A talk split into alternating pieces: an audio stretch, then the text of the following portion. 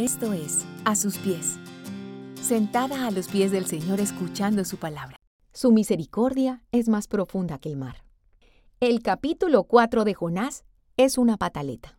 Cuando leas la escena te parecerá estar al frente de un adolescente rabioso que no se ha salido con la suya y que torpemente toma decisiones con mucho desacierto, pero que al final termina recibiendo palabras de alivio llenas de misericordia y consuelo.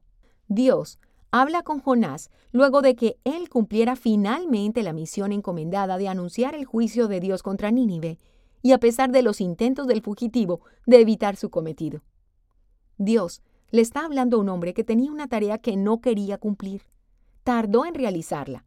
Y luego estalla en ira cuando se entera que Dios tuvo misericordia de aquel pueblo al que fue a anunciarle su destrucción y se arrepintió. Jonás, algunos versículos atrás, Incluso dice que preferiría estar muerto antes de ver la misericordia de Dios sobre esa nación, lo cual nos revela el carácter egoísta y egocéntrico de este hombre irascible.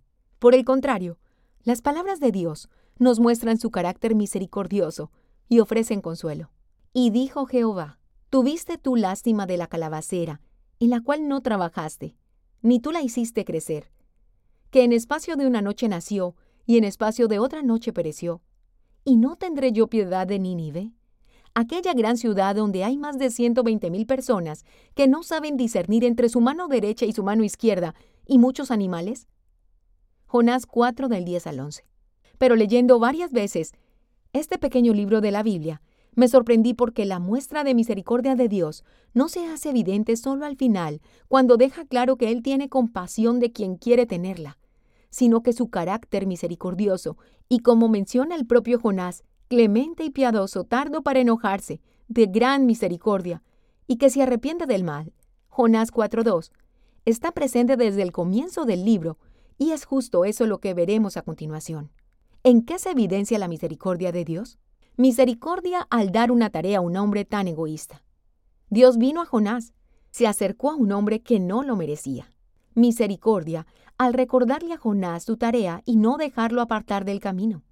Dios usó la tempestad para recordarle que Él era el Señor de los cielos, y usó el viento fuerte y el mar embravecido para que los marineros vieran su gran poder. Jonás 1 del 14 al 16.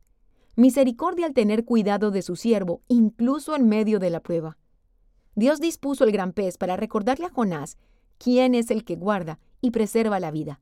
Jonás 1.17. Misericordia por una ciudad que no lo conocía. Dios envió un mensajero a una ciudad llena de pecado, y estos hombres y mujeres escucharon el mensaje y creyeron en Dios. Jonás 3, del 4 al 9. Misericordia al ver su arrepentimiento. Dios tuvo misericordia y decidió no destruir la ciudad. Jonás 3:10. Misericordia a pesar de la insensatez.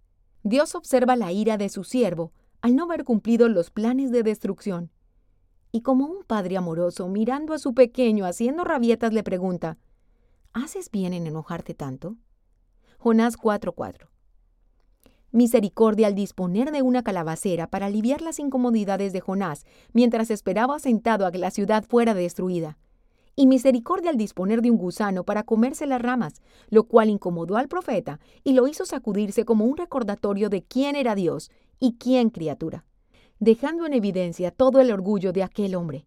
Jonás 4, del 5 al 8. Sí, las pruebas también son misericordia. Son como el anuncio de un profeta. La pregunta es si actuamos con arrepentimiento como los ninivitas y reconocemos nuestro pecado, o nos construimos una enramada para juzgar a los demás desde nuestro pequeño trono de orgullo. Dios, quien es el mismo ayer, hoy y siempre, nos ha mostrado su perfecta misericordia desde el principio. Con amor eterno, nos envió a su Hijo para salvarnos y a su Espíritu Santo para permanecer en la fe. Él utiliza todo lo necesario para cumplir sus planes y nada está fuera de su poder. ¿Eres consciente de la misericordia que el Señor ha tenido contigo? ¿Podrías enumerar la lista de las grandes muestras de su misericordia contigo a lo largo de tu vida? Si te gusta este contenido, compártelo y síguenos a través de YouTube e Instagram, A Sus Pies Mujeres, y en nuestra página web www.asuspiesmujeres.com.